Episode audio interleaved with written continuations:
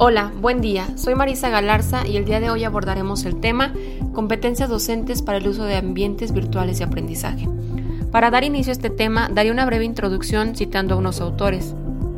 Barona, en el 2005, establece que el conocimiento de los profesores proviene de varias fuentes, los expertos, los libros de texto, la formación universitaria inicial y la práctica de enseñar.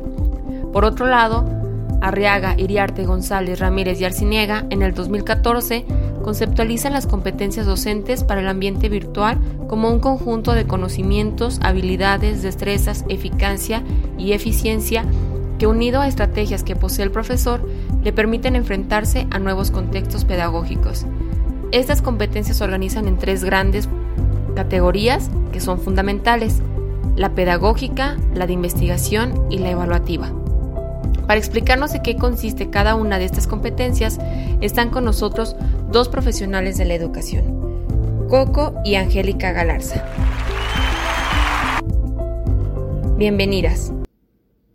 Hola, mi nombre es Coco, voy a hablarles de las competencias pedagógicas. En estas competencias, el tutor en ABA tiene el compromiso de diseñar o presentar contenidos con elevados niveles de contextualización que le dé gran relevancia a la formación de los estudiantes, así como la competencia para desarrollar aprendizajes significativos en el proceso de enseñanza-aprendizaje en el ABA. Las competencias pedagógicas le permiten al docente proceder con eficacia y están en correlación a las habilidades didácticas, conocimientos pedagógicos, técnicas de investigación y trabajo docente en equipo.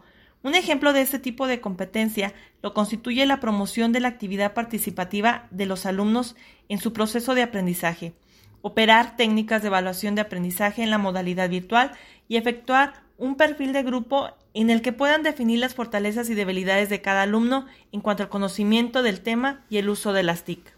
Muchas gracias, Coco. Hola, buen día, mi nombre es Angélica y yo les voy a hablar sobre las competencias de investigación y las evaluativas. Es fundamental que el docente cuente con competencias de, de, investigación necesarias para lograr la interpretación, argumentación, proposición de alternativas, cuestionar y redactar en virtud de las experiencias pedagógicas en un ambiente de aprendizaje. Por lo tanto, el docente debe de tener ciertas capacidades como la búsqueda de información, aplicar de manera crítica sus conocimientos, garantizar al estudiante el acceso de información confiable, crear contenidos relevantes, interactivos y confiables, analizar el contexto, implementar estrategias adecuadas para el ABA, mantenerse actualizado y hacer aportes académicos generando un conocimiento científico. Y en cuanto a las competencias evaluativas, bueno, en este el docente posee, debe de poseer competencias evaluativas donde tenga el buen uso del manejo de técnicas de evaluación mediante herramientas y trabajos, permitiendo evaluar las destrezas y el nivel de aprendizaje de los estudiantes, favorecer el nivel de conocimiento de los, de los estudiantes perdón, y tener la habilidad de propiciar una retroalimentación o resultado de los trabajos del estudiante. Guardia y Sangra en 2005 se refieren a que para el diseño de las actividades de evaluación online se hace una, una aproximación constructivista y se requiere que el diseñador o el docente genere material y estrategias de evaluación facilitadoras. En la aproximación constructivista no son específicos los contenidos y la evaluación es más subjetiva, ya que se evalúan los procesos y permite que el estudiante realice autoevaluación. Muchas gracias, Angélica.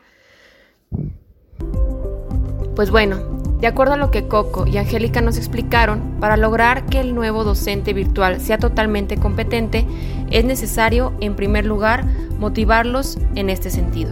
No es un secreto que muchos de los profesores tienden a resistirse a estos nuevos cambios que impone el desarrollo de la sociedad es vital que los directivos de las diferentes instituciones apoyen la formación de estos, investiguen las necesidades de aprendizaje educativas y tecnológicas y que a partir de ello tracen estrategias con el objetivo de lograr una adecuada y satisfactoria implementación de aprendizaje en entornos virtuales y partiendo del docente totalmente competente y motivado.